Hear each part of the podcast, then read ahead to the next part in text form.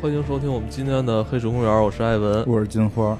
大家好，我是来自于腾讯 IEG 旗下创意设计部 TG Ideas 的 Kazuya，那也是承蒙艾文和金花的厚爱了，有机会能加入这次的节目，跟大家一起聊聊我们喜欢的，聊聊我们所爱的。嗯，其实今天的这次谈话呀，我们也准备了好长时间了。这个因为今天的一些特殊原因吧，本来我们是约定三月份来录音的哈，完。这个一下就耽误了，耽误到今天，然后终于，卡斯亚从深圳一路北上，那个到达北京。其实还蛮戏剧的，因为当时就是第一次想来的时候，当时四月份，我已经一大早在机场了，因为这个疫情的突然间又反弹，导致临时取消，很可惜。是卡斯亚应该是算是拉我入战锤这个坑的人啊，觉得战锤这事儿吧，对于可能很多朋友来说，还是一个相对陌生的，对。卡斯亚在其他的在接受媒体采访的时候，你们其实谈到一个话题，我觉得特别好，lifelong hobby 的这么一个这么一个概念，对，怎么去解释这个东西？就 lifelong hobby 这个东西，其实在西方的语境里面是非常成熟的一套体制嘛。其实没有一个专门的中文翻译，但我自己在我的专栏里面把它翻译成呃四个字，叫终身嗜好。终身嗜好，对，就是可能伴随你一生的一个兴趣爱好，是吧？对，抽烟，对，某些人可能也是烫头 是这样，是这样。因为首先我们因为提到嗜好这两个词，很多人可能觉得，因为在中国的语境里面，很多可能会觉得这是个不不良嗜好。嗯，但其实，在国外或者你回过到这个词的本源里面，它是个中性的。嗜好就是一是有吸引力的，二是让你可以坚持的。嗯，除了成瘾性以外，它肯定带给你更多的是快乐满足，你愿意跟朋友们分享。对，所以说我不认为它是个到，尤其是这个时代哈，我不认为它是个特别负面的东西。那什么东西能让你成为终身呢？我个人认为它一定要有几个呃前提条件。嗯，第一个就是它内容量的深度，以及它的一个广度，这两个东西很重要。为什么？因为深度才值得你花一辈子去研究。嗯，它可能不是一个死去的东西，而是一个不断还在翻新，是不断还在继续积累一个过程。那至于广度，就说它可能你不仅仅可以一个人玩，你可以跟你身边的好朋友。嗯嗯。就是各种同好们一起交流分享，所以我认为这是一个很值得呃推崇的一个概念吧。战锤本身来说，它包含的内容是非常广的，这里边。它有科幻的概念，是吧？它有这种宇宙的概念，有外星人的概念。战锤恰好它是包含了很多文化、故事性这种广度的一个一个杂糅的一个内容吧。因为具体的刚才谈到的艾文谈到几个点，我们后面说。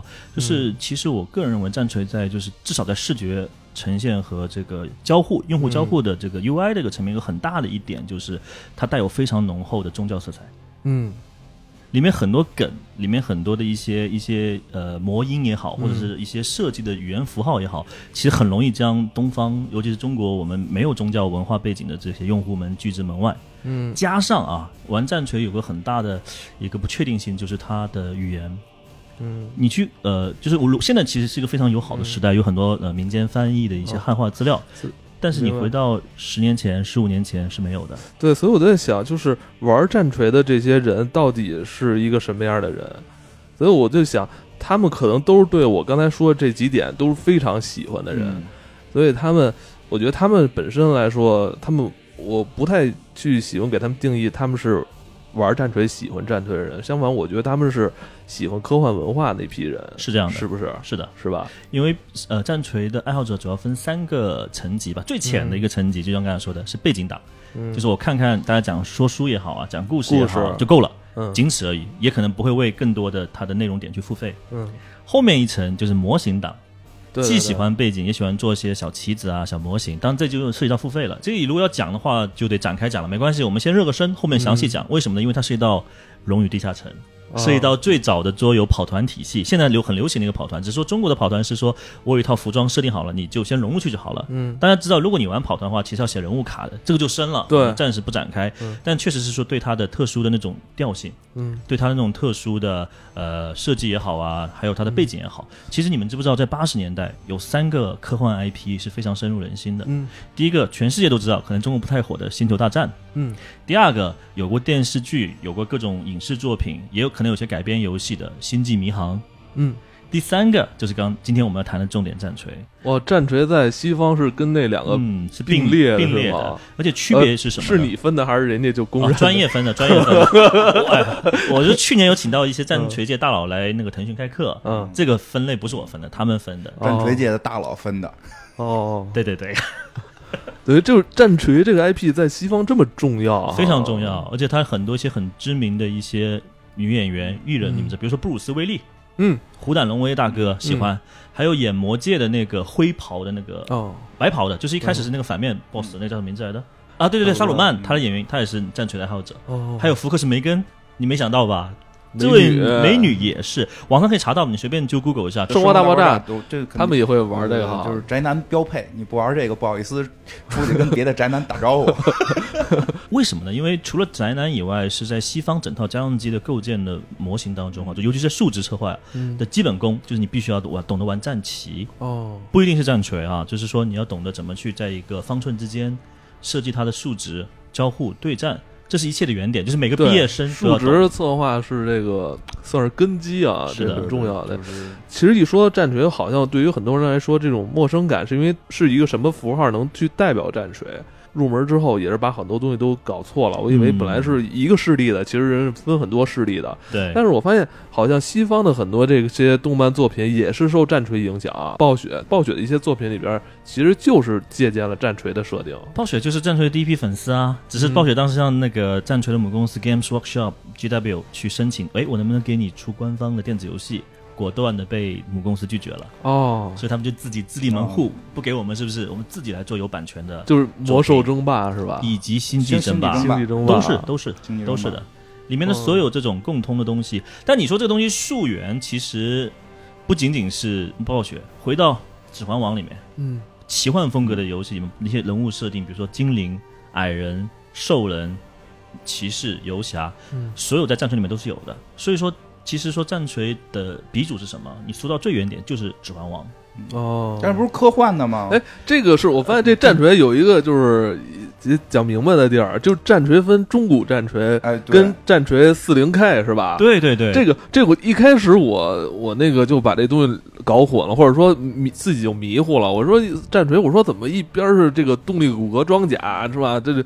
就特别那个科幻，完了，一边又中古，又是中古世纪风啊，这怎么回事儿？就是官方没做好本地化嘛，就是尤其是对对中国用户不友好。其实战锤它的大的系谱有分很多条线，然后它又经常混在一起。但是从纲领的角度来说，是分呃科幻类的叫战呃叫战锤四十 K，嗯，然后在科奇幻这块，我们叫做战锤的中古战锤或者战锤 AOS。但其实中古战锤是在八十年代就很火，火过一时，但最近几十年已经消亡了。它被一个叫 AOS 的一个新的奇幻类的战队所取代。那 AOS 就是叫做西格玛时代 （Age of Sigma）。所以你去网上一搜，两边的信息都会出来。没有人帮你指导的话呢，你会特别容易迷惑。这等于他把这种中世纪的这种冷兵器风格的东西也有，然后科幻风的也有哈。没有错，就是你说的这个终身嗜好这个问题，你觉得是什么样的这个玩家会喜欢战锤？中国的环境比较特殊，其实战锤这个 IP 在大陆以外，包括香港、台湾、澳门，都是一个有门店的。就是说你在商业区随随便便很容易找到门店，就跟普通的四驱车、高达模型或者是别的那种早教益智类的门店一样，乐高很容易找到。唯独大陆地区，呃，因为我们的时间太少了，大家都在挣钱养家嘛，都在快速发展，并没有时间来玩战锤。所以回到刚才艾文的问题，第一，我的。工作状态是非常稳定的，比如说我周末是有整块时间可以玩的，下班是可能八点钟到能到家的。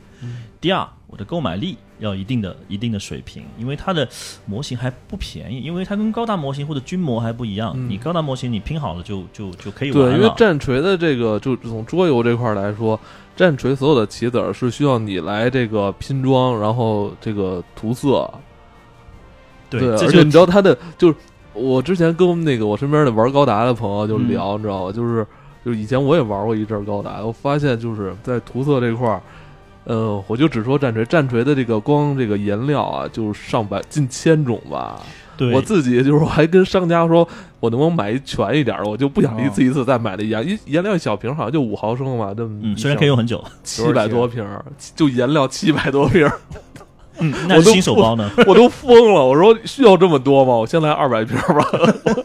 对你想想看，这里就涉及到第另另一个问题，就是我得自己涂装，对，涂装又涉及到耗材和工具，是这里的开销是非常大的，所以提高它的一个经济的门槛吧。嗯然后第三点就是说，呃，你你涂和涂的好又是两个不同的 概念，对所以你身边玩的人其实挺挺，而且你涂好了，你肯定想拿去给大家展示，对不对？对想跟大家分享是不是？有没有这个环境？中国的好处虽然说我们有互联网，我们有这么多线上的东西，但毕竟战锤它可能它的终点哈、就刚才我们说的最高级、最高层、最硬核的那批用户，还是希望把它变成一个桌游，就是面对面的情况之下，我能跟你进行一个游玩、嗯。对战。其实这东西也没有那么难理解，它就是小时候你玩的斗兽棋，对。就是你小时候玩，你说的再抽象点，它就是你小时候玩的跳棋。我们理解斗兽棋就是掷骰子，然后往前拱，是吧？你吃我，我吃你。嗯 对，那它这个东西其实回到呃一百多年前、两百年前的时候，就是军事推演嘛。你嗯现在看所有的那个影视作品，甚至是权力游戏，他们拿那个小小棋子在桌面上对，因为。我我第一次那个被这个战锤所吸引，就是在北京的一个一个桌游店吧，嗯就是而且那个桌明显感觉老板是玩战锤的，他的那个战锤那大沙盘就是就三米多，就特别大，我我我记不清了啊，反正特别大，然后两两边都是有两个势力，然后明显可以看到那个沙盘上有地形啊什么东西，然后很多的这个。呃，摆好的棋子儿，但当时我不我不知道它叫棋子儿，我以为它就是手办的，全摆在那儿。啊，当时就是看老板玩半天，觉得挺酷的。而且他们你们都是拿一个特别长的一个什么那个手手托是吧？往前呃，那个跟分数有关系，因为刚才艾文又说到一个更高级的，就是说我已经不满足于在自一个普通的桌面上对战了，嗯我要把沙盘的概念引入。沙盘就涉及到建筑物、地形，这个又是一大笔制作的一个成本在。而且我们手托是因为它分数太多了，它一个手托就有可能里面有五个棋子或者十个棋子往里面、往前推。但更难的是你要有尺子，哦，它用的是英寸的尺子去量距离，你同时还涉及到骰子，因为战锤最好玩的地方在于它很大程度是依靠你丢那个骰子的运气来决定很多结果的。对对对，但其实这个东西大家并不陌生哦。这个就非常那个《龙与地下城》了哈。对啊，但是大家不陌生的原因是什么？你们玩的所有的电子游戏，后台帮你计算好了这些东西，是只是说桌游把后台的东西拿到前台，大家去讨论，大家去就是争论是投了几啊，走了几寸呢？这让这个战棋游戏变得非常社交。所以说，在海外，你看他们是准点下班的嘛，对吧？大自然而然有大量的时间去玩这个，自然有大量的时间去买这个。中国的概念就是说，我们人和人见面的机会现在其实都很稀罕了，嗯哪来这么多时间去玩？我举个可能不太恰当的例子啊，因为我因为我们这个俱乐部在深圳嘛，对吧？你们知道的，嗯。打一场游戏，你可能准备这个地形要四十分钟到一个小时，嗯。你对战，你真的是高速对战、熟人对战，两三个小时是要的，可能不熟的新手四五个小时很正常，嗯，你收至少半个小时吧。哦对对对，换言之，在一个一线城市，你玩一场游戏，而 且这个是普通分值的游戏啊一，个人收，我觉得呃，有人帮忙也得那么多人，就是你普通分值的游戏要打个五六个小时，这是何等奢侈的一件事情。这只是普通可能两千分左右的分值的游戏，比较入门了哈。呃，入门可能更低分值有五百分有。哦我跟你们举个例子，我们去年俱乐部年底打了一场一万分的，打了整整两天，哇，周六到周日，所以我不展开讲了，这里面确实涉及到很多成本在。所以你说在中国什么人能玩这个游戏？我可以告诉你们，一可能会是真的是财务自由的人，而且他很喜欢这类的科幻也好、奇幻的这种类型的游戏，而且是桌游，不一定是电子游戏。嗯第二就是有个群体，群策群力嘛。比如说我在腾讯组的腾讯战锤俱乐部，二三十个人，大家特别喜欢。那我给大家争取到了一个很好的一个可能有固定的一个活动室，大家可以纯打。我今天没打完，对不对？我下周回来再打啊。把门，你的存档就是把门锁上是吧？啊，对对对对，因为它对对，就是这个意思嘛。因为专有有个专属的空间嘛嗯，很奢侈，这很奢侈，因为不是每个地方都有。因为现在整个中国的官方的战锤店只有四三四家的样子哎那。我问你，如果现在还有听众说他也是一个战锤的这个玩家，想去你那边工作，能不能是以这个战锤来做敲门砖啊？可以啊，懂战锤，那代表他很懂数值策划呀。你你能以这个为自己的标签，肯定能进公司啊。哦，这个战锤就是因为它这个内容比较多元，棋子儿就非常精致。因为我涂过嘛，确实非常过瘾。你不把它当成一个实用性很强的棋子儿，拼装之后给它上色，摆在那儿也非常的漂亮。是因为它那个棋子不仅是呃美术层面的设计漂亮，它拿每年都拿了很就是花上亿英镑去申请专利的。哇，为什么呢？第一就是它的精度非常那个精细，你们都见过也玩过。对对对。第二就是它那个塑胶啊，那个耐力就是韧性非常好。嗯。它在一米左右的地方自由落体降到地上，基本上是很硬的瓷砖也不会变形。它模具是非常厉害，而且它的那个用料可能刚刚说过了，它的所有的工厂在英国。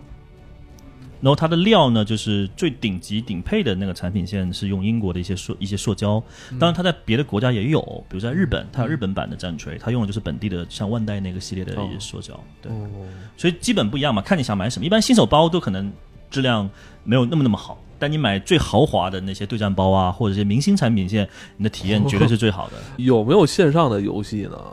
呃，有是有。其实对于你们这些战锤玩家来说，线上游戏其实你们。都不是特别喜欢是吧？啊，对我我 我是没有办法喜欢，因为一是可能做的不够好，二就是我觉得电子游戏会剥离了我玩战锤这个桌游的一个本质。因为其实我自己是个模型玩家，也是一个战锤玩。回到你的话题，有没有游戏？有啊，最近腾讯最大的对手字节跳动就上了一个游戏叫《雷》，怎么玩啊？我先问问。它是一个 SLG，是收费内购吗？对啊。那怎么内购玩？那 S O G 我操，要内购 这怎么玩？它的它的本质不是战锤的，就是桌面对战了，玩法完全不一样。就 gameplay 这块是完全不一样的，就是一个换了一个皮的游戏，可以这么理解。哈，那是个什么样游戏？你没事介绍介绍，快介绍介绍，赶紧给你竞争对手打打广告。这样就不对了。我很好奇这个事儿。没有，它就是普通的常规的 S L G，只是说你可能你充值了付费了，你的你可以得到更好的。我我我不太理解这个，就是普通的。内购 SLG 是什么呀？就比如说我建个房子叫 CD，对不对？哦，明白那就零 CD 嘛，对吧？就是跟好多那个什么三国似的那种，是吧？就是你也你也没有什么占地盘一说，对对对对，就是你你一诞生有一城，然后造兵，然后等于就是这堆兵是这个。战锤里的造型了，对对对，他就是卖的是个 IP 嘛，嗯，那等于就失去了那种不是那个意思了，他失去那种磨磨唧唧的那乐趣了。对对对，我觉得所有 SLG 一旦能内购，就没什么可玩的。其实这样子，我简单科普一下，就是战锤它的诞生是诞生一也是七十年代末，嗯，然后它一开始诞生就是一个外包公司，它是为那个指环王做棋子的，哦，所以最早的桌游并不是战锤，而是指环王，指环王的桌游版。再之后，刚才我们说到，它有很多奇幻的出来了，巴托利亚那些中古的一些战锤出来了。等于就是战锤最早是做中古战锤哈。是的，啊，做指环王是指环王有个桌游是吧？对，现在依旧给他做，现在还是更新指环王的那个桌游，依旧还是战锤。咱们还玩指环王，我这更根源，但复规则还是那么复杂。对，然后后面就是到了那个八十年代桌游在欧洲国家、呃欧美国家特别兴起的时代，就是龙与地下城跑团。对，那个时候他就帮龙与地下城做些代工。比如说，呃，他们跑团也是需要那些棋子模型的嘛，对对，但是不用上色就可以玩了。其实真正的我们说科幻战锤诞生时间特别晚，他跟我同岁，他是一九八七年才有的。哦，那很，而且很有趣的是，这个 IP 它一开始只是说做一个小样，做一个支线的科幻版，他想把那种中古时代引到宇宙上面去，他随随便便做了一个小样，叫做《行商浪人》，名字叫《行商浪人》哈。然后做了出去之后呢，没想到市场反应绝好，大卖。哎。哦，我觉得他是受那星船伞兵有影响很多很多，因为那个年代，包括像异形啦，包括像终结者，这这对战锤里面很多终结者的这些元素。所以我刚刚一说，它是个杂糅的一个 IP。对，不过其实有很多人认识战锤，都是通过他的那个星际战士。星际战士，对，这是他那个官称。但很多人不知道，以为他就是那个星际争霸里边的机枪兵。是是是，没办法嘛，因为肯定是星际争霸跟魔兽争霸更早的进入中国的玩家的眼帘，火一点呗。毕竟，但是这个星际战士他就。就是就有别于就普通的士兵了哈，那是，呃，是这样子啊，就是二零一七年之前，大家只对人类帝国的可能是最基础的单位叫星际战士，它原文叫 Space Marine 嘛。嗯到了二零一七年，它更新了一个一个新的版本，就从第七版跟到第八版，它就把这个用了二十年的星际战士做了一个小升级，叫做原著星际战士 Prime Space Marine。那也是这个版本让它进入到更多的年轻人视野里面。为什么？因为它的外观做了一个。呃，非常适合当代人的一个审美，比如说把脚拉长了，嗯，然后变得更大、更猛、更更好看。哦，对，它比例更更其实更符合现在的流行人的审美，就跟高达一样嘛。高达现在的模型也是变得更加，它更接近于人对于那种就是感性认识的美了哈，它有点不就就反而确实也不太符合那种就是真正的那种动力的那种物理结构了，是吧？对。然后我个人觉得是在做大退步的，为什么呢？因为老版本的《星际战士》是个非常那种八十年代我们叫哥特或者叫做呃黑暗审美的这种，它整个故事观是往下走的，这也是它跟《星球大战》和《星际迷航》很大的不同。对，后面故事观我待会儿详细说，但是这里的区别是什么？就是它是就刚刚说，它跟凡人是什么？它跟凡人的区别就跟一个。蚂蚁跟半神的区别差不多，他这种人是从小做了十九道手术，比如说给你加两个心脏，给你加几个肺，四个肺，然后给你加一些呃有的没的一些皮肤上的一些外甲，让他可以跟动人甲物。这个有没有就是他们脱掉这些战甲之后的这个样子？有有网上很多，你们随便去搜，很多，就身上都是各种插孔，跟赛博朋克一样的。其实这样理解吧，其战锤它是一个属于时间历史拐点的一个产物，它里面非常强调。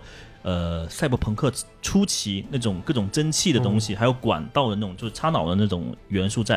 然后它所有的科技都是往那条线走的，而不是走到我们今时今日又有 VR 又有投影，更加极简这条风。所以它里面很多想要强调的高科技的特征和元素，就通过非常繁琐的一些机械的加持，以量去堆它的一个文明高度。跟今年就是跟最近就是说我们现在二零二零年对科技理解是不一样的，外加现在都是极简，现在极简嘛，越没有越好。你们看战车里面就放满了各种义眼呐、义肢啊，对不对？各种插管呐。它那个里边还是有点那那种怎么老派科幻那种感觉哈，就是我要让自己更强。不是说推一管什么药哈，我就给给自己弄俩心脏 是吧？对，就增加那个增加四弄四个肺，增加真正肺活量，就这种。我对，还蛮有那个年代的感觉。然后还有一点就是它里面的哥特文化和宗教文化很多，你没发现没？它同时在高科技里面加蜡烛，嗯，加卷轴，嗯，加各种符文。这个东西一方面可能不懂来觉得，哎，你们怎么又把这个中古的东西或者说奇幻的东西放到科幻里面来？但其实它要突出的一个视觉语言就是说。这是一个非常愚昧的、迷信的，人类遗失最精尖科技的一个时代。因为战锤，你知道为什么叫四十 K 吗？或者我们叫四万吗？嗯，四万。有个梗就是你没有四万英镑，你是不能玩这个游戏的。但其实是它这是个时间的纪元，它是发生在人类第四十个千年的故事。我们现在第二个千年，他们在第四十个千年。所以，哎，你要这么看的话，那感觉好像人类的发展好像也没有那么快哈。为什么没有那么快？因为四十 K 的时候是我人类科技文明大倒退的年代。哦，真正牛逼的时候是三十 K。他们也经历过一个极简风的那么一个阶段，可能后来又衰退。但是包括极简风，包括 AI，包括机器人都有。但是在那个年代，他们突然间衰败了，他们遭遇了一系列大事件，我暂时不展开说了，然后导致所有的文明产生断断层。可能未来大家都不会造电视，只剩剩下只 只会看是吧？就剩下几个是对吧？能修点就修点，反正修都奇形怪状，但已经就是。就断代，突然有一个文明的断代啊！对，就这就是战锤的特色，就是很多里面的一些科技，他们只会用不会造。所以你这个，虽然你刚才提到那个，就是俩心四肺的这种星际战士，它也成为了战锤这个 IP 的一个很突出的一个 logo 了哈。嗯，绝对的象征符号。所以你看，很多一些，包括我们俱乐部的一个 logo，都是用一半半边脸的一个星际战士来做视觉符号的。星际战士这个身高很高，两三米以上的，两就是绝对的那种巨人。因为它很多级别，就是凡人、星际战士，还有里面的基因原体，还有更厉害的一些等等等等的，它是每个人都有身高比的，网上可以找到他们。战锤它有没有自己做过这个动漫作品啊？啊，动画有啊，有是吧？两千零几年不记得，反正就是一零年前后。出过 CG 动画呢，但我看现在好像玩家自制的东西比较多哦。你们谈到一定是前不久在 B 站大火的那个叫做阿斯塔特这个动画，你给我看我操，我觉得特别燃，非常的，当然那是专业人士做的，那个也是个招商融资的骗子嘛。而是这样的，最近那个九版就我又发售了，今年暑假九版的战队发售，它有一段大概两分钟的全 CG 动画，特别精彩。如果大家没有看的话，可以建议去看一下。明白，就是他他有那种就是。连续剧动画片吗？没有，因为这个公司比较穷，他做不起这种。他每年拿出，他每年拿上百亿，不是英镑去对呀弄专利，不是没有四万英镑别玩嘛？这。但是你可以想想，一他们的人力很贵，第二他们的开发成本非常高，嗯对不对？第三就是他们要支付门店的费用、人工的费用。第四，他挣的钱不可能跟互联网公司比的，这个你们都心知肚明嘛。那等等网飞呗，看网飞是。王菲不就是老找这种做吗？看王菲给他拍不拍？其实我觉得战锤最大的问题是没有真人影视作品，但已经在拍了，已经在拍了，已经在拍了，很快就会有了。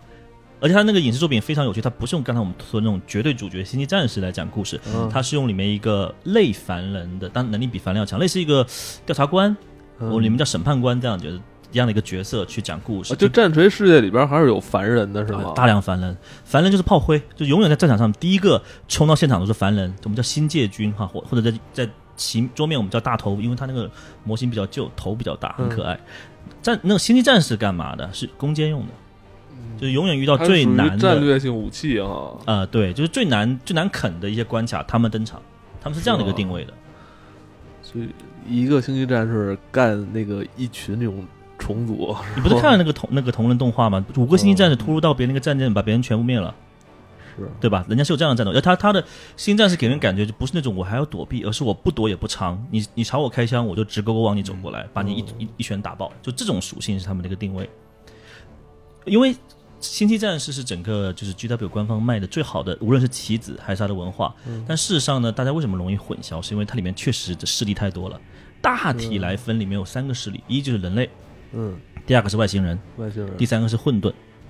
那混沌又会腐化星际战士，就这三个阵营里面都有互相跳，就是策反或跳帮的阵营啊，对，所以特别复杂。你看那个星船伞兵，就是吧，人 人类就是人类是吧？嗯打虫子，虫子就是虫子，虫子就是虫子，所以有的时候我回过去看《星球大战》，就觉得他们里面那种政治格局啊或者这种阵营格局就特别简单。嗯，你回去看新这个呃呃，你说战锤吧，哇，特别复杂。那战锤你可以通过他们身上的这个穿的衣服颜色，可以简单分别一下哈可。以推荐几个吧，因为 因为呃人气最高的，或者说他们应该不能说人气最高吧，应该最容易出现的一个商品是一个全身蓝色的，你也买了吧？对对对对，就它的招牌嘛，我们叫做极限战士。极限战士是不是最弱的呀？呃，不算坠落，他在就是他是典型像所有的游戏里面的主角，就是很平均数值，没有特别的亮点，也没有特别的缺陷。哦，那圣教军呢？圣教军是，我觉得圣教军挺酷的，你是指哪个圣教军？可能名字不是叫圣教军，就黑色的盔甲。哦，应该是黑色圣堂对吧？哦 Black 对对对对对，它就是用了以前中世纪的那个条顿骑士和十字骑士的那种符号做了过去。他是一个小团，他不是一个大团，只是他特别凶猛。还有就是他是扶正的团，哦它一开始是同人创作的，后面被官方认可，就放到了正统的故事里去了。哦。哎我们因为一开始因为我因为我之前你知道吗？就是因为你之前在那个集合那边做节目嘛，包括嗯我我也听了他们那整个一个播单好几十期，我听到第七八期的时候就已经，我觉得已经就是能理解消化很多了，然后再往后听，一下又又又，又晕了，我操，这太庞大对了。它的信息量太密度太大了，所以就是喜欢我们影视节目的朋友们，嗯不要不要一开始听太多特别细的东西，嗯我觉得可以去 B 站上搜一些入门的一些视频，就是先让你知道大概的概念是什么。我觉得还是缺少一部影视作品，嗯是吧？小说有吗？有大量嗯小说是我下个要谈那个话题，特别精彩哎。，对，说到小说了，好像国内现在有这个官方的这个小说吗？，对，有现在国内有一个叫浙江科学出版社出版了四本小说，以后还会有更多哈。前四本，第一本是呃八版的一个设定集，叫、它翻译不大对，它翻译它的中文名叫《黑暗帝国》，但它英文叫《Dark Imperium》。它其实，在故事里面更应该翻译成“帝国暗面”，就是里面发发生了一个事件，导致帝国有一半的疆域失去控制了，在一个大阴影当中，这是他的故事的一个一个一个基调。但是可能他就机翻了吧，或者就字面翻成了“黑暗帝国”，其实他应该叫翻译叫“帝国的暗面”，这才是最重要的。已经出版了，已经呃一年多前就出版了，最近今年出版了三本小说，一个叫是赫鲁斯大叛乱这个系列，就是刚才我说的三十 K，人们怎么从走入了黄金殿堂瓦尔哈拉，到变得现在这么悲惨，连这个机械都不会造了，就是发生了一个大事件叫赫赫鲁斯大叛乱。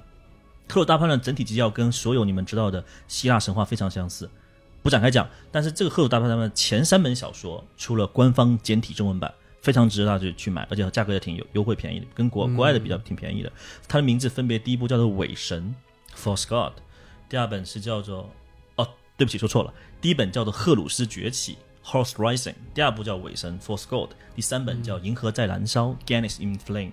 所以这三本小说是呃完全故事，虽然是不同三个作者写的，哎你觉得你你觉得这三本怎么样？就是翻译特别好的我觉得特别好。而这三本你可以可以作为这个对于战锤文化一个入门吗？或者说，呃不，适合。其实我想说是不适合。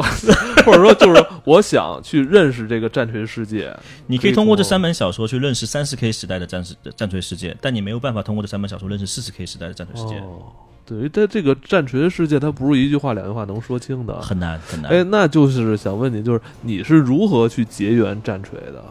能不能？哦，当然当然当然，我很早就结缘战锤，就是呃，零七年零八年那时候我在国外读书，就在英国读书，然后当时我大街小巷里面都是战锤店，可很恐怖的，你们很难理解。真正的是每个所谓的购物中心 shopping mall 里面至少两两家店，因为他们加盟性质的嘛。哦，就在英国本土就这么就随意就能见到战锤店啊！只要你是在一个市中心就能见到，而且。而且里面一堆人在玩，这一对于他们来说就是普及率非常高了哈。战锤，我都不不知道国内有没有类似这样的店，就国内小卖部或者卖玩具那种七幺幺之类的。对对对，差不多差不多那样子，但没到七幺幺那么多哈，但是至少有一两家。哦，对对对。然后我当时进去时候就觉得，哎，这好新奇，可能跟你的初体验差不多。嗯，就是看到觉得挺酷的，又有棋子，又有沙盘，有小说，有画集等等，有颜料，有有工具，特别新。因为那个年代其实。像我可能同龄人都在玩高达嘛，因为受到那个奥特曼也好、假面骑士啊、高达的动画的影响，都在看这些二次元的相关衍生品。嗯，战锤太新了。嗯。然后呢？当时有个好朋友，他在澳大利亚，然后他就疯狂每天像我跟你一样的案例战锤的东西，所以就很上头。对，然后那个时候穷，因为那个时候的汇率很高，我读书一个穷学生也没多少钱。当时人民币跟英镑的汇率是一比十五，我就只能饮鸩止渴，我就只能可能存几个月的打工的钱去买一两本小说。但是跟所有人一样看不懂，为什么？因为战锤里面的小说不是英文。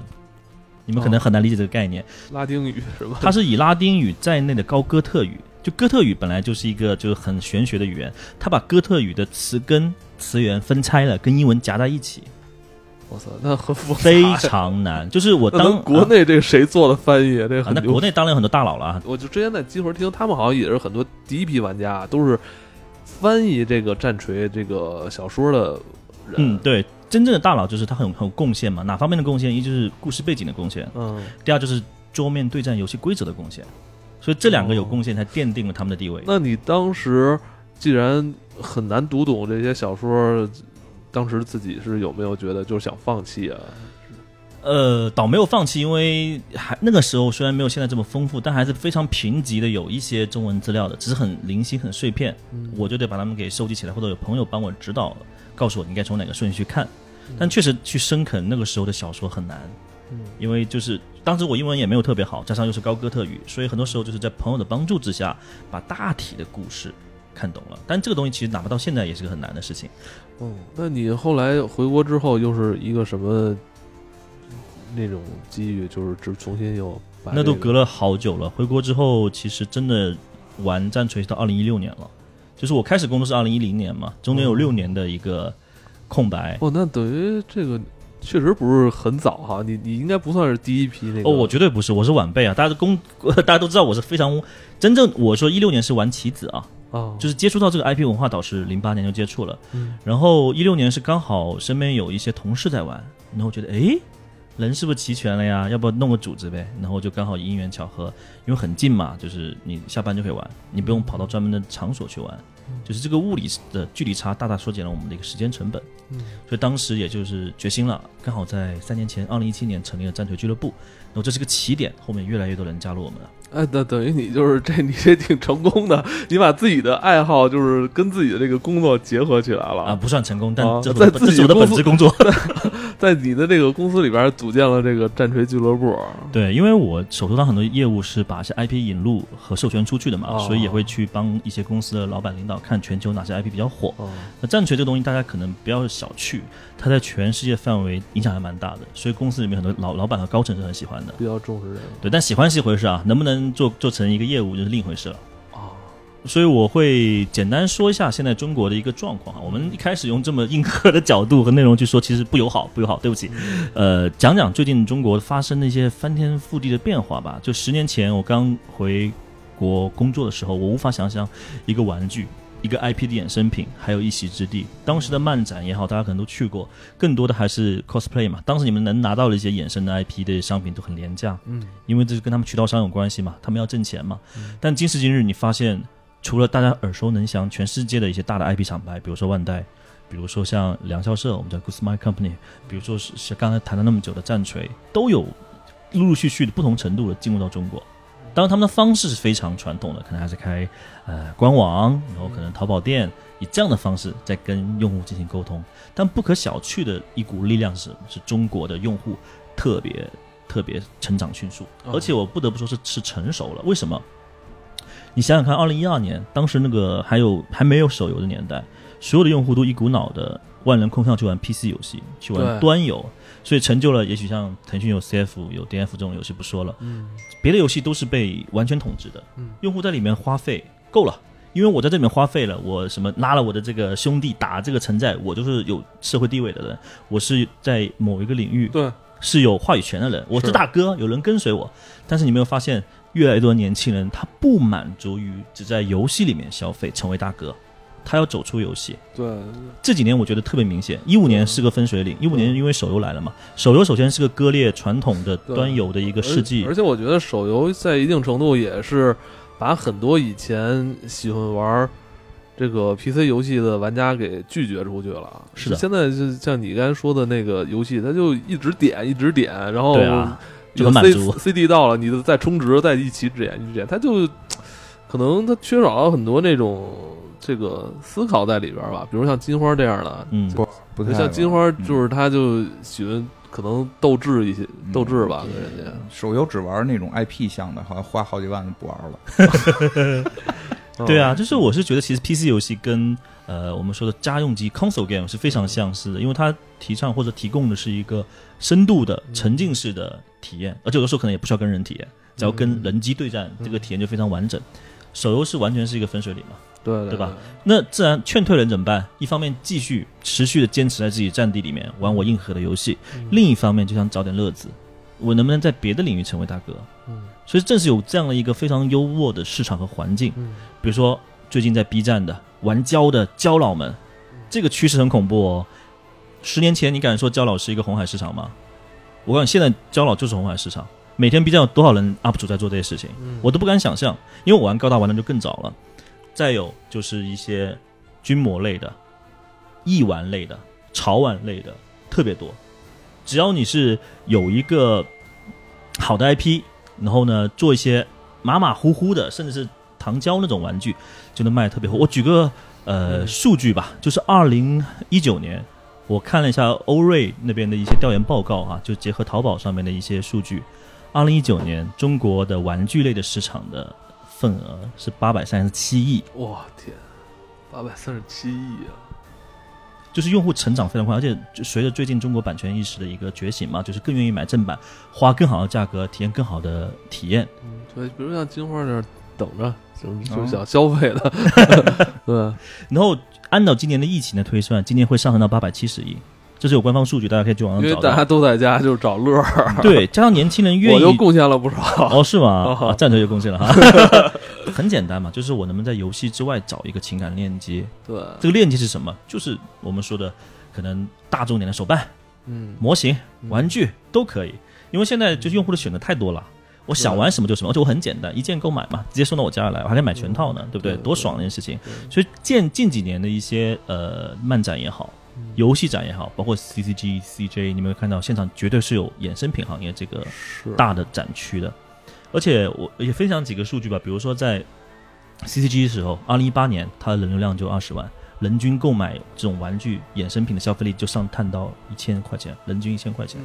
像些潮玩就更贵了，我不想说。他我们举个例子嘛，因为我们在做这块的工作，一个潮玩，比如说 Molly、Kenny Wong 也是好朋友设计的一个产品，三十分钟抢光，因为它一共就五百件，嗯，当然肯定是黄牛党嘛，很牛逼，冲进去抢了出来，价格翻了好几倍，五百块钱的东西一出一走出那个场馆，三千块，外面外面有别人在抢，嗯，他通过抢到一些潮玩类的一些限定的商品，来奠定他在社会上的话语权，现在很多年轻人是追求这个的。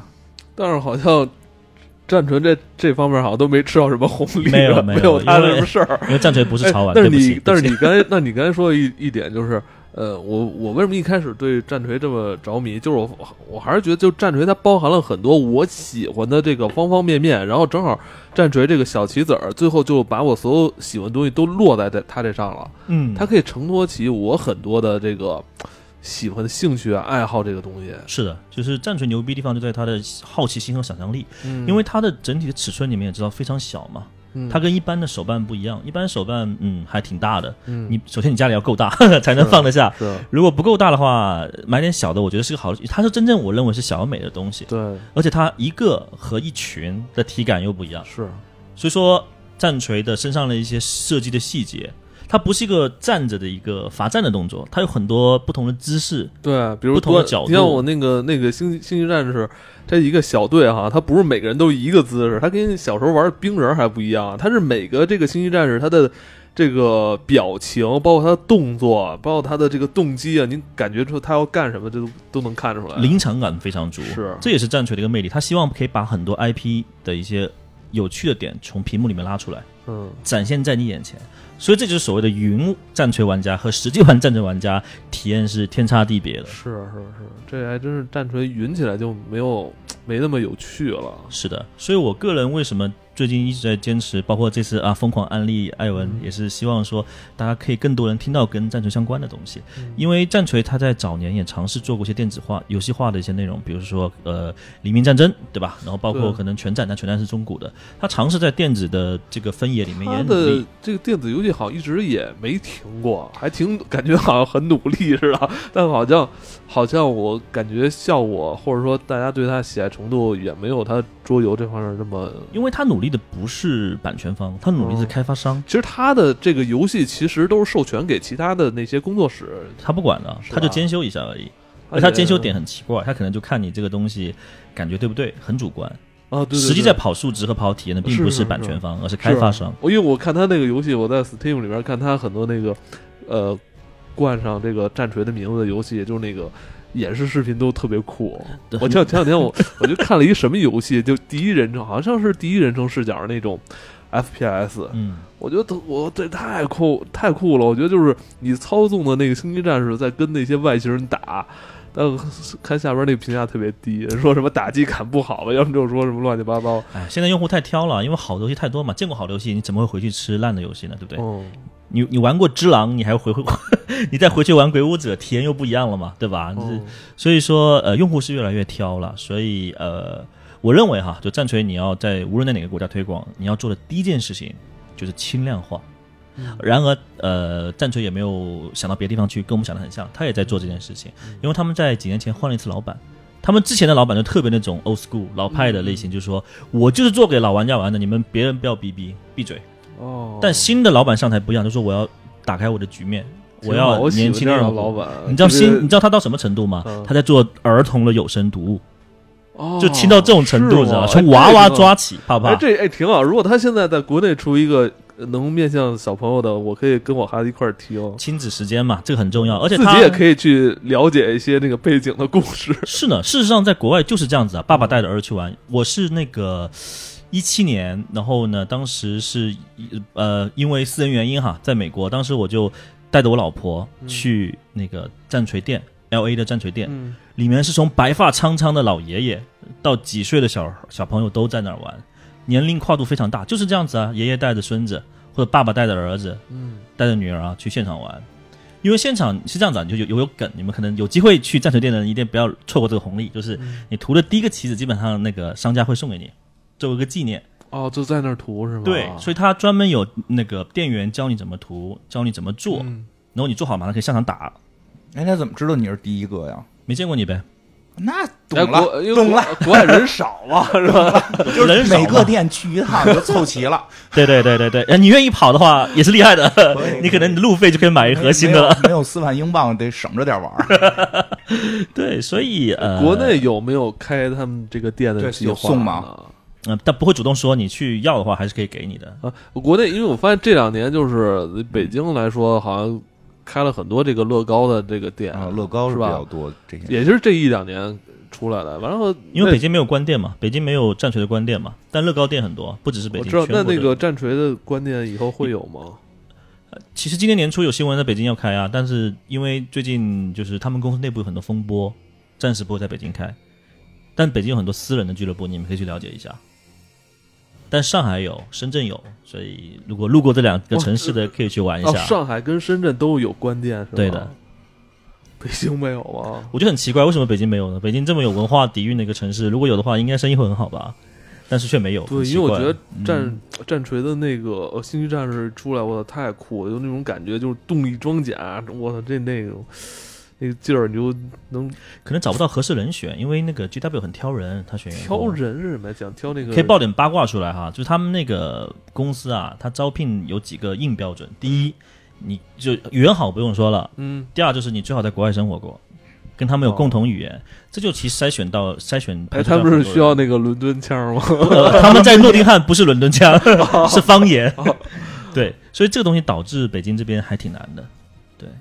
对，但我觉得会有的啦，大家耐心、耐心等等就会有的了。哦而且你们也可以去其他私人私人俱乐部里面看一下，那个阵仗不会输给俱乐部的，不会输给是关店的。是嗯北京有至少哎，你你嗯觉得就像那个你你也是经常去调研这个战锤的国内市场，你觉得北京这边的战锤玩家多吗？非常多，而且非常有购买力，人人都有四万英镑。别玩了，听懂了吗？这一说半天意思就是你回去把那小人卖了，不是那人不贵，就是还是它颜料贵耗材耗材对耗材。那其实就光着玩儿，啊，可以可以可以，光着玩儿呗。光着，就是我一开始也觉得这东西我拼出来我就光着玩就完了，后来我发现我一涂完之后，我操，上瘾了，跟你不完全不一样，不是个概念，不是个概真的。不是一个概念，就是哎，这个，而且我觉得这东西拼出来对我来说，拼出来放在那儿就行了，嗯不一定跟人不不用玩儿对，因为我觉得玩儿这东西没人带你入入坑，你如果有组织的话，你不会这么想的，就跟你有没有图是一个概念。是我觉得在北京的朋友真的可以去几个老店吧，比如说一个叫做老师傅的店，还有一个叫鲁鲁的店，他们的店都非常成气候，而且非常好看又干净，灯光又好，很新的店。然后反正你们去体验一下嘛，体验又不用给钱，对吧？对吧？先试一下别人的服务比如果 那我要去这种店体验，我就先得把自己的这个这个队伍先啊，不用不用不用，你什么都不用准备，零成本。你去了那，他有他已经有准备好的那个棋子让你现场玩，啊。呃，你还可以去现场就是免费让你涂。哎，我觉得这都可以也挺好，就是嗯用他们这个人家的这个涂好的这个棋子儿是吧？我就交这个时间的钱是吧？比如我玩一次，我交你点钱，我在你这玩就行了。甚至都不用交钱了，所以可以去体验的。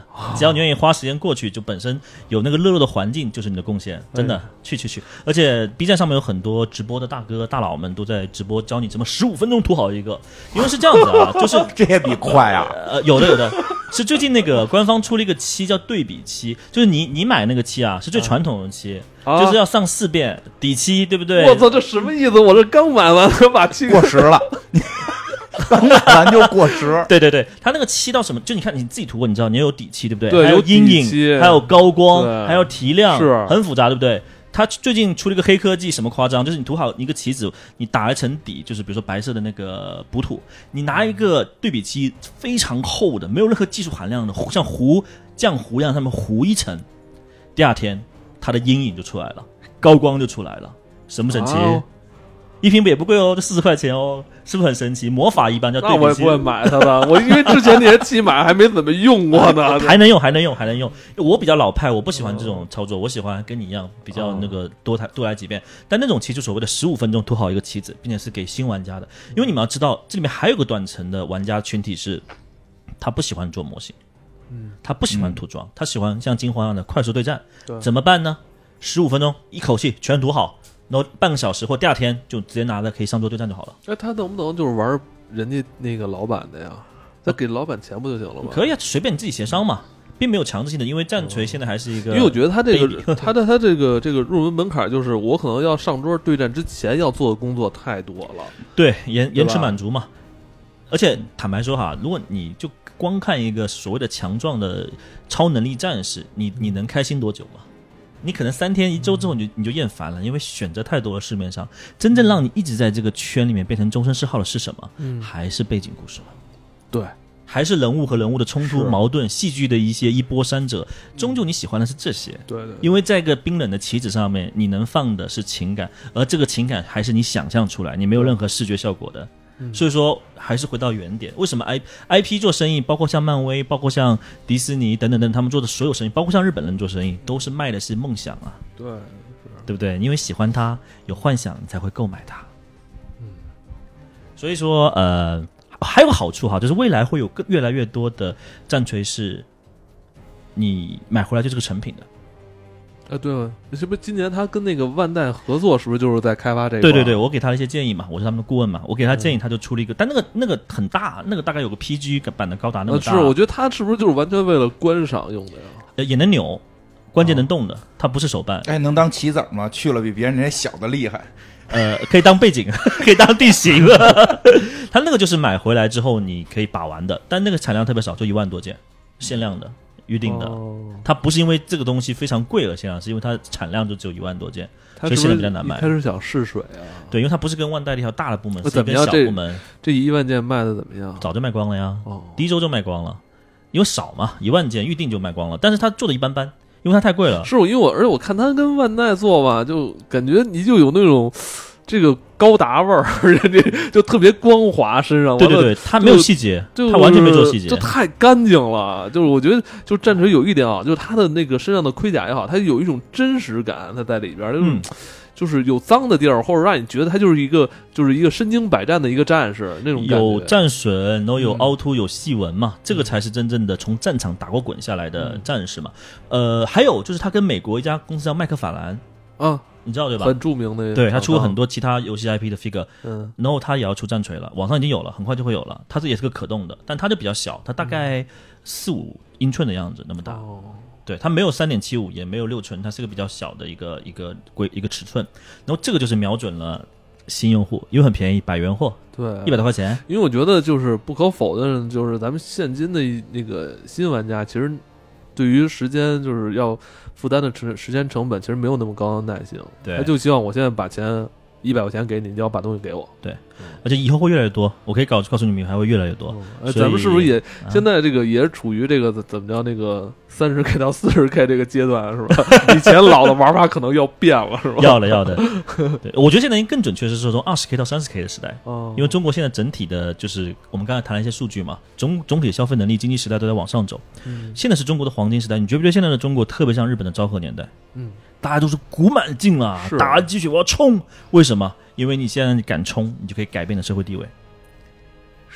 你知道为什么现在日本？我就再举个例子，你知道日本人为什么你们觉得他二次元或者别的东西研究特别深、特别入道？两个原因：第一，他是个岛国，岛国的概念什么？它交通很不方便。古代为什么茶道、花道那么好？他根本传不到大陆啊，他只能把这东西做得非常精，然后呢，自己就沉淀出一种道路出来了。现在日本又进入到另一个很惨的循环是什么？他的社会地位不可能通过你的努力就改变，是绝对不可能的。日本人的年轻人。他不怎么努力，他阶级固也差不到哪里去，不会饿死。他再怎么努力，也不可能让你在五年、十年突破你的社会地位，不可能的，因为他跟年龄和资历挂钩的。这个你们只要接触过日企，跟日本人打过交道就懂的。那年轻人闲暇无没什么事情干嘛？做研究啊。所以说你会发现日本的很多 KOL、UP 主，他们研究很多东西研究很深，就更别谈专业的一些制作团队或者是一些一些工业化流程的团队了。包括可能日剧啊等等等，你们可以看看到很多东西，这也是日本人现在很无奈的一个地方。所以我们跟他们打交道、开会，他们会觉得我靠，三十岁的老板、社长，三你这么年轻就实现了这样的收入，他们很惊讶，因为这种事情在日本是不可能存在的。哦，所以日本才有空去钻研很多。大家觉得，哎哇，日本人怎么能把东西抠这么细？当然啦，现在是令和，不是昭和啊。对吧？伪娘也可以很厉害的，好吗？是吧？是这个道理。中国不一样，中国现在就约等于日本的昭和年代。咱们还在往上冲呢。对啊，而且这十年很很重要嘛，对吧？真是，我觉得就是你今天提到的这些 IP 衍生品啊，包括包括这个玩家这这两三年吧，喜欢玩的这些潮玩啊，这些盲盒啊，包括这些，真的特别快。你感觉就可能这上半年大家可能。还在玩这个 IP，下半年就过去了，又有新的东西出来了，对，因为新的 IP 特别多。因为潮，我们又谈到潮玩这一块，潮玩这块其实甚至连战锤都是潮玩的。因为美国有牌叫方口，不知道你们知不知道？有个潮玩的品牌，就大头两个点那个那个系列都出过战锤。说回来，潮玩的整套逻辑又跟。传统的行业不一样，跟高达呀手办不一样，为什么呢？潮玩只要你有很出名的设计师，比如说我们金花是个很出名的设计师，他自己出出了一个潮玩，你的本身的价值，你本身的 IP 的溢价能力就非常强。一个成本三四块钱的东西，你可以卖三千、三万英镑啊，都是可以的。大家追着你这个去啊，它产量少啊，物以稀为贵。那它的特色是什么？迭代非常快，三个月换一个设计师，行不行？三个月换个 IP，行不行？因为它的制造成本工艺没那么复杂嘛。以前我们有个硬成本，比如说我做个手办，我做个模型。我从开模、设计、监修，可能八个月、十个月、一年半，潮完三四个月算长了了。它能更短的时间里面实实现中国资本运作里面一个最大的夙愿——快速变现。哦，哎，你是不是平时工作也是？啊，对，这是我工作里面经常碰到的一点，因为我很无奈，因为我一直是想通过好的长期的东西沉淀点东西，但市场没有耐心。嗯，你不着急挣钱呗？对啊，呃呃不不是我不着急挣钱啊，就是说很多东西急不来的嘛。你你你你急就是粗制滥造嘛，那何必呢？中国经历过那么多粗制滥造仿造的年代，现在有这个技术了，有这个团队了，有这个红利窗口了，你为什么还要重蹈覆辙呢？肯定想做点精品出来嘛。是，能不能对啊？就比如说，我觉得特别自豪的一点就是，呃，今年腾讯就是我主导的一个项目，第一次以中国大陆的身份跟日本万代本部促成了一次拼装模型的合作。我就是你刚才提到哈，这这是一个，这是历史性的第一次，而且我觉得我很开心，因为是我们中国的厂商是吗？就腾讯的嘛，啊，腾讯的魔方工作室叫《王牌战士》的一个游戏，虽然可能游戏大家会有很多不同的争论哈，但它确实第一次实现了跟万代本部拼装模型的正版的。一线的水水平，一线的品质的，就是说万代给咱们出那个玩具了，是吧？对啊，咱们的 IP，对啊，这是这是梦寐以求的一件事情。我当然本身为这件事情很自豪，但是这里面中间的辛酸，你们也许可以想象，是这么难啊！我记得你好像说几年前你们就已经有这个这个项目的正常运作时间是两年，但更早就接触了。但这是跟王牌战士啊，跟别的项目后面还有。我想说的一点就是说，这个硬成本是你是你是规避不了的，嗯，除非你想投机取巧嘛。什么是捷径？用一个人的名气，这跟早年广告请明星代言的逻辑是一样的。因为你是设计师，你有号召力，你可能还是个美型的偶像设计师。我出个潮潮潮玩潮这个商品，你买不买？肯定很多迷妹和迷弟去买啊。然后这样滚动滚动，有没有好的一面？当然有。实现了 IP 变现的整套流程方法论啊！我靠，每个人都可以用啊。其实回到那个玩家来说。其实我就像一开始说的，这个终身式哈，其实我希望能有一天，就是咱们国内自己玩家能玩到自己的 IP 是吧？然后自己的厂商做的游戏，然后把它变成自己的终身式哈。哇，这是一个非常热血的话题。为什么？大家最近有看到那个黑神话悟空吗？最近这个这个特别火，这个就是很提气的一股事情，就是这是这中首先是中国呃的创业者或者中国的从业者专业人士的产品，画面丽美三 A。外国战神四的制作人团队都对他很惊讶，一开始他预期很低，还在 YouTube 上面说：“哎，也不咋地，你们这些战斗我们几年前就有了。”到了后面 BOSS 战那个光影的一个对比，毛发呀，还有场景的一个多边形，他们当时一个庙的多边形，多边形的那个数量就八十万个以上，嗯，很夸张的，不可能的嘛！你想看，如果按这个类推，你一个游戏有多大？几兆 几兆的那个载体才能放下这个游戏？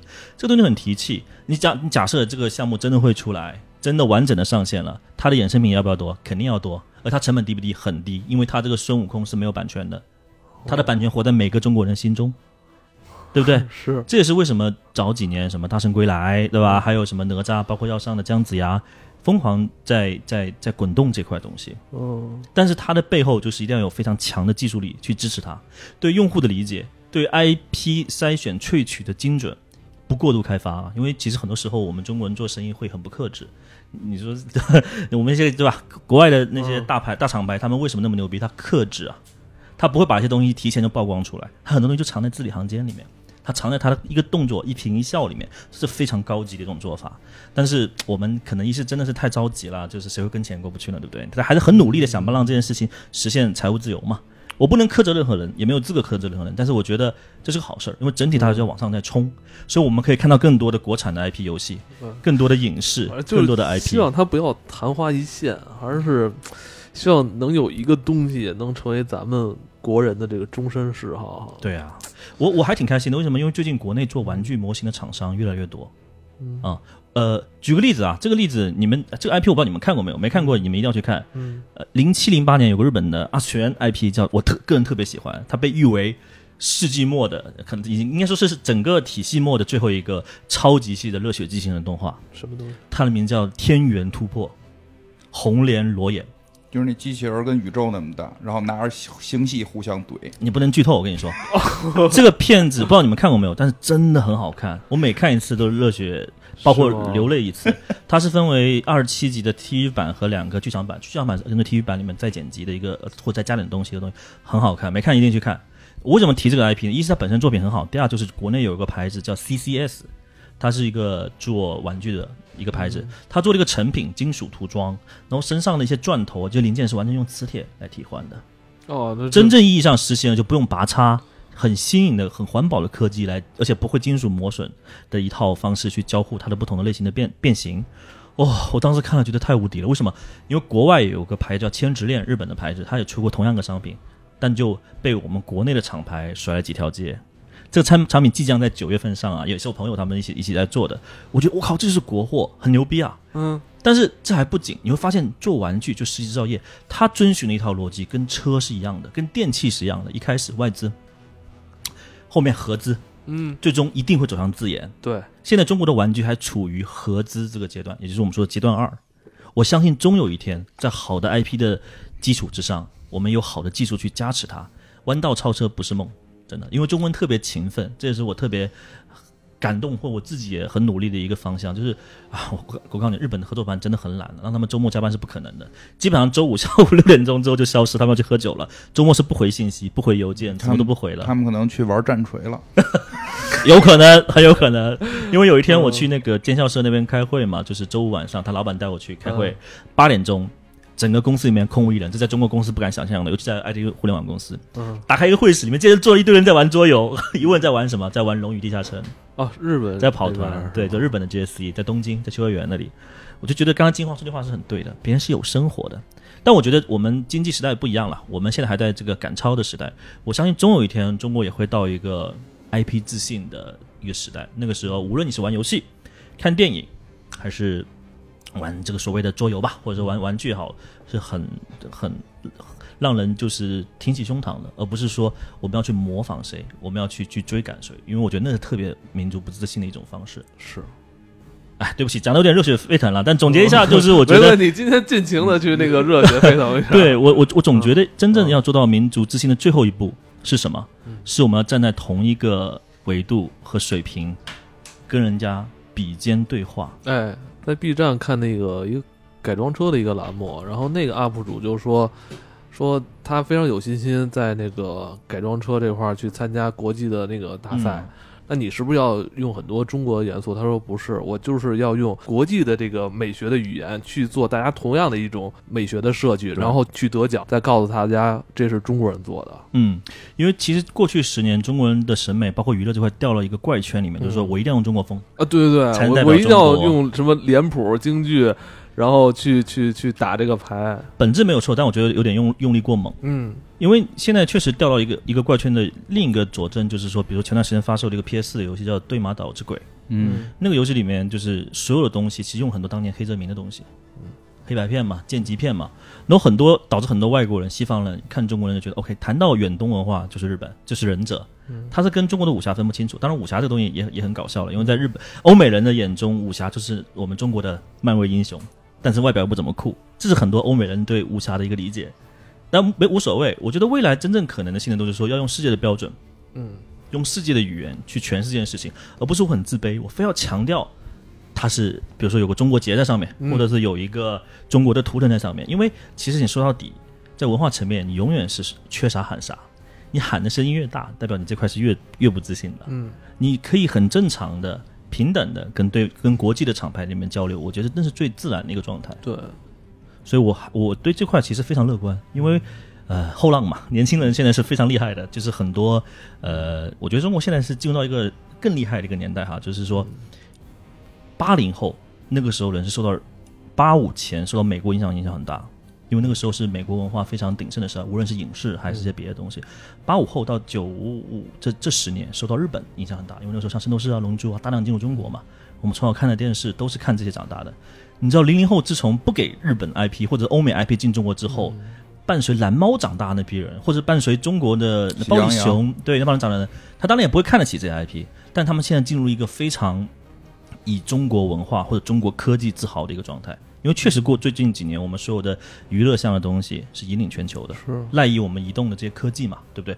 所以他们现在就没有觉得说你日美的很屌啊，他就觉得中国的就很屌、啊。现在真的不一样，现在现在不一样，就是那种国强往上冲的状态，所以呃是个好时代。我觉得现在的人要感谢啊，现在汉化的东西又多，了解国外的渠道又多，对吧？整个大中国啊、大中华地区都是欣欣向荣的状态。而且现在很多日日欧美啊、日本的那些厂合合作伙伴看到中国就哇好厉害，比如说最近那个黑黑神话悟空嘛，就从技术层面、从叙事层面都觉得你这个东西不是很 low 的东西，是很高级的东西。你们发现一点没有？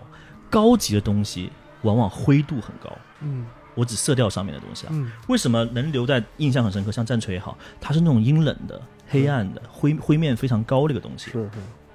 这点我没想清楚，但是我问了很多专业人士，就说反正灰度高的东西，比如说小岛秀夫之前那个快递 快递 模拟器，对吧？然后那个东西也是啊，你看它的用色是很高级，灰灰面特别特别高。是，对，所以这东西我没想清楚。你玩了那个是吧？玩了，玩不下去，玩的有点那个。我尤其是有一天玩着玩着，突然有人给我敲门送 送快递，然后我接完这个快递，我就把游戏关掉了，再也不玩了。我就我觉得我如果出去的话，还能挣点钱。我出去干这个事儿还能挣钱，为什么在家里边送？哦，对吧？所以，嗯，对，那个，但那个游戏它侧重点也不是在玩法嘛，是在设计这块嘛。呃，会继续努力吧。而且我今天也不是因为我是战锤俱乐部的会长，或者我是来自于腾讯的员工，我这么说。事实上，整个中国其他厂牌也在很努力做这件事情，包括网易，包括其他厂牌都在很努力做这件事情，就代表这块今天我来看已经不是一个蓝海市场了。嗯。它是有往红海市场变迁的一个潜力在，因为你们知道吗？现在腾讯最害怕的竞争对手不是游戏公司啊，你们知道是谁吗？是 UP 主，播客派他来是这些，派他来说服咱们，没看出来吗？加入我们吧，没看出来，千千万。这个年代也是那种就是内容创业的。你说说最最怕什么？我 说呀，接着说啊，啊，最怕就是怕 UP 主啊，真的怕内容从业者。为什么？因为腾讯自己没有。嗯，惨了，我要去领工资了，我要去 HR 领工资了。是的，就是说，你看那个抖音吧，嗯，做的好，对吧？腾讯出了一个微视，不用抖音，我也不用，我也不懂，我觉得挺让我啊，没错，政治正确性很对，站对边了。用用用用，我我拿那个看蚂蚁大战，容易高科技的。因为是这样子啊，就是腾讯会发现各种报告里面显示，腾讯的年轻用户不可控，为什么他们不玩游戏？嗯，为什么不玩游戏？一是像刚才说看直播去了，看抖音去了，然后去看别的东西了。换言之，如果二十年后，或者是短一点吧，十年后，二零三零年的成长起来这批年轻用户，他就是不玩游戏啊，他觉得游戏没什么好玩的，我去看影视，对吧？看你们的美剧去了，或者是我去看一些云美剧，五分钟带你看，举例子啊，可能五分钟让你看懂这些东西，或者在这里面再加点小小的交互，像《隐形的守护者》。也是腾讯出的游戏啊，对不起，那个游戏它就是更偏于影视，而不是偏于游戏。当年轻的人就是说大大降比了，说我不用去从众了，我有独立思考能力了，我的细分领域更加成熟稳健饱满了，我不需要通过某一个 IP 号召全天下的时候，腾讯特别怕，你知道吧？因为腾讯其实一直都是以一种一本道的方式去。你说这事儿，我我明白了，就是可能咱们一开始还在聊这个，就是。终身嗜好，那英文怎么说来着？Lifelong hobby 是吧？我觉得这是一个特别老派的一个想法，可能是不是对于未来的年轻人，他没有这种什么终身嗜好，他需要每天的嗜好，每天的嗜好都不一样啊。不说不好，我不是我们家孩子，至少不是。哎，其实这个东西是个广义的中心嗜好，它不是指某一个 IP 啊。比如说，我喜欢玩桌游，不一定是战锤啊，有那么多桌游。我喜欢玩游戏，不一定是手游啊，有那么多游戏。不过说说个挺逗的事儿吧，说到这儿了，你说这个调调查报告这个事儿，不是你们也是调查报告调查出来的吗？嗯。前两天有一个上海公司说要找我做一下这个播客的调研，说聊想聊聊这个现在播客的状况，播客人大概怎么生活。我说那给钱吗？我说他说给一千块钱。我说给一千块钱聊一小时，我说也可以，那聊呗，给我钱呗。然后聊了大概就给了我个红包，给了我个二百块钱红包。然后说聊一小时，把剩下八百块钱再给我。然后聊了十分钟，说觉得我可能不太对这个领域不太懂，然后就不跟我聊了。觉得啊，你可能还是不太懂播客到底是什么，就是所以就就不找我了，打电话聊的。啊，然后我当时特惊讶，我说我也不敢说做的好不好吧，但是也做这么多年了，对吧？您您说我不太懂，只有一些问题，但一个问题也没问，大概聊两句，我也不知道为什么。但所以说我们家孩子像这种玩游戏玩挺重的，其实并没有说年轻人不玩，我觉得可能是调研不到。我家孩子因为玩游戏的事儿，现在老管，就就玩的特太狠了。嗯，有道理。嗯，哎，而且腾讯只在乎腾讯能辐射的用户，他不玩腾讯的，他们不玩腾讯的游戏。哎呦，好好，有点怕怎么办？难怪我知道，我明白这意思了。确实是，你说这个是他不太会被一个 IP 给忽悠了，他自个儿找。因为用户成熟了嘛，因为选择权在自己手上。以前是说看什么火玩什么嘛，我现在已经没有必要看什么火玩什么了，我玩自己喜欢的才是对的嘛。呃对，现在是这么个意思。他还真不是说彻底不玩游戏，而是不玩一个没。有那么这个很奇怪一个事情嘛。我们谈到任天堂，腾讯也有任天堂啊，你嗯知道这是怎样的一个操作吗？这是嗯缝合怪的操作。嗯我年轻人不需要通过游戏去确定我的社会地位嗯，而且我社会链链就社交链里面我在哪一格哪一层，我不需要通过。为什么？因为腾讯也有 Switch 啊，对不对？我玩腾讯，我玩任天堂的游戏，是不是代表我也纳入到腾讯的这个国行的这个领域里面去了？那彰显不了我的地位啊，是这个道理吗？那我干嘛玩更精尖的？玩你没有听过，我玩过的，我教你做人，怕不怕？所以现在更多年轻人愿意去找这些东西。现在很流行的跑团，其实也是逃不出这个属性的，逃不出这个逻辑的。因为我玩过啊，我深度体验过一天的跑团，对吧？跑团杀、剧本杀，大街小巷都在玩。你玩过没有？没玩过，对不对？我教你做人，一个道理。以后这种现象会更加普遍，就大家找到自己的终我跟金花身嗜好。玩过一次，就我们也领略到，可以不需要别人教我们在这上面我做人。先我给大家处处就别玩，你就不用被人教。而且我刚刚一开始我们谈到终身嗜好，它其实是个态度，它不是让你做个具体的选择，而你有，比如说你喜欢健身，你喜欢游泳，你喜欢玩模型，这个事情本身你要坚持下去，而不是说我来一个玩一个。啊，当然这个想法本身就很老派，因为我是个老派的人嘛，我是八八零后，对不起，所以年轻人想法可能我也不是很清楚。哎，你到这点我突然间好焦虑啊，我怎么跟我以后家小孩去 去沟通这个话题？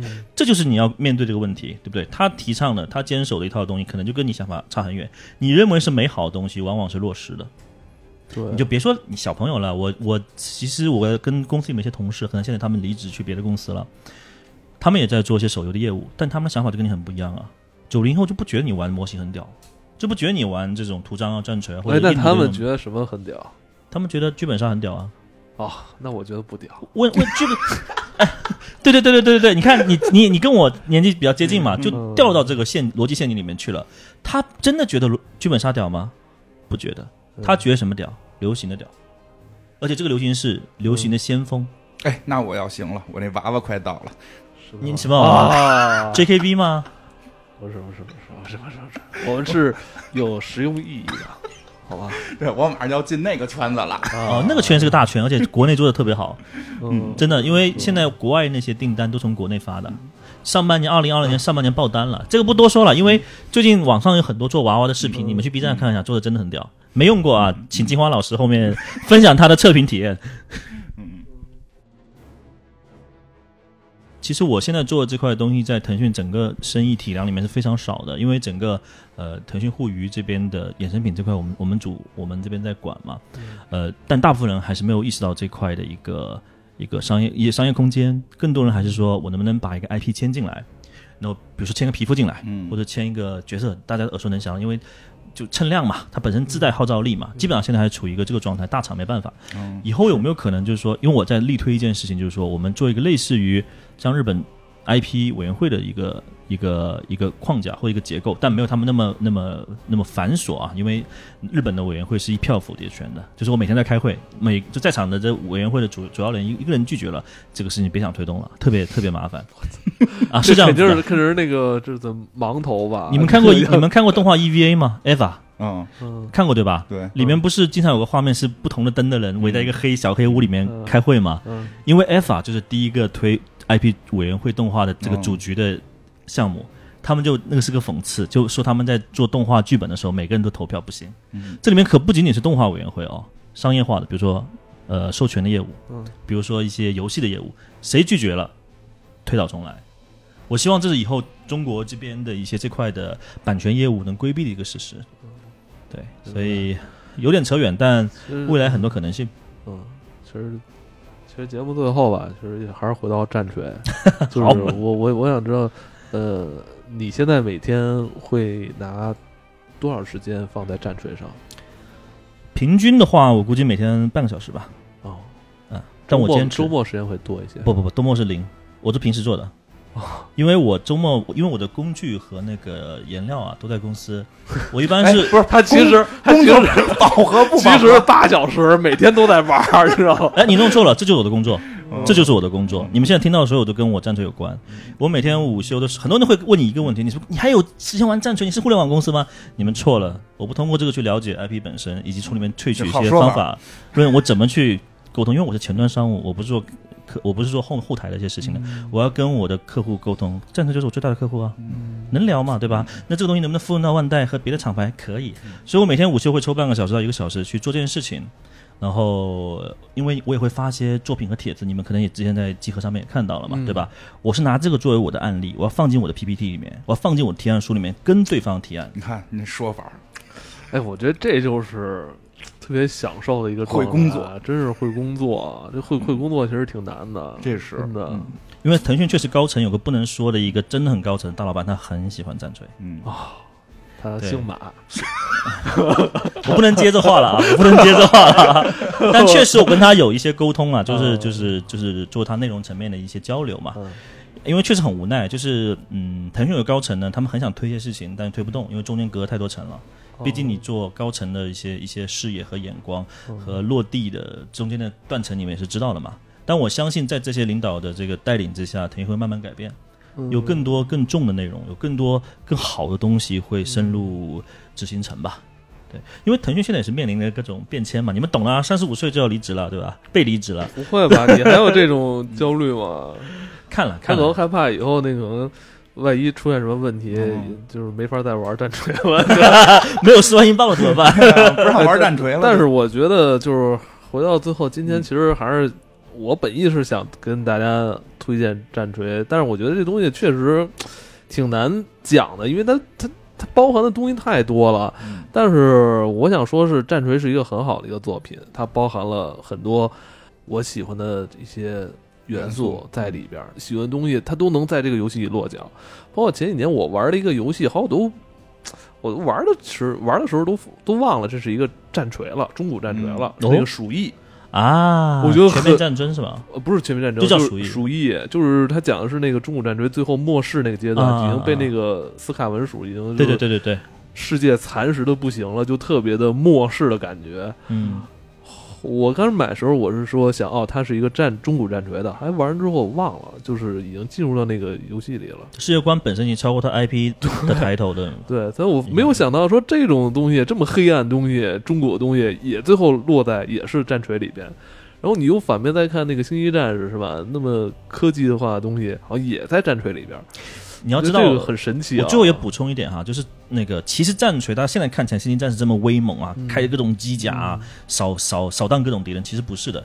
就真正发生在战锤故事观里面的一个现状，应该是十个、二十个星际战士被敌人团团包围，嗯，一点点蚕食，然后最后打剩下五个人、三个人、一个人，然后最后他是要举着帝国的旗子，然后被敌人一枪爆头，或者被虫子一把他五马分尸。这个基调才是战锤本来的基调，就是就所谓强如星际战士，但星际战士也不是最强。这也是魅力，就是这种局面，你你就会想到特别那种悲壮那种感觉，绝望嘛。因为他有句 slogan，我觉得特别特别呃深入民心哈。他的原话是 “In the far future, there's only war”，翻译过来就是“遥远未来，唯有战争”。嗯，这是个非常深入，就是有震撼力的一句话，因为不长，而且是非常简明扼要。其实这个故事一直是到二零一七年，就是我说的八版更新之前，整个战锤的基调，因为在那个老老老领导，就是那个时代是往，就是那个故事的时代在往下，而它是永远在这个时代的，就是说这个这个故事的那个那个那个时间点是在九十年代就已经写好了的，从九十年到二零一六年的，甚至一七年的上半年，整个故事就停在那里，不会往前动，而且一度所有的玩家和从业者都认为，这就是战锤的品类了，它就应该这么黑暗，就应该人类走向衰亡。走向终结，就像那个鼠疫战争一样。对我特别喜，我特别喜欢这个基调。直到他们换了新老板，要出儿童读物的时候，基调遇到了转折点，到了那个 turning point，所以那个时候人类又开始那会不会以后这个光明又出现啊？是吧？不会，因为是这样子，就刚才我们一开前面也说了嘛，就是那个出现了帝国暗面，帝国暗面让帝帝国一分为二，失控了。所以说他尝试在找一个平衡点，一方面让这原汁原味的黑暗的东西，就是绝望阴冷的东西依旧存在；另一方面轻量化，让用户入门的门槛更低。所以我觉得很多东西在变化，是这样子的。行行，就是呃，非常感谢卡图亚今天从深圳特意飞飞来北京，嗯，慕名已久啊，节目难得跟两位老师能一起聊一聊。对啊，就今天跟跟你聊天也是让让我们受益匪浅啊。以后多交流呗。嗯，好啊，好吧，非常开心啊，我也很开心。那以后有机会再来做客。好了，拜拜，拜拜拜。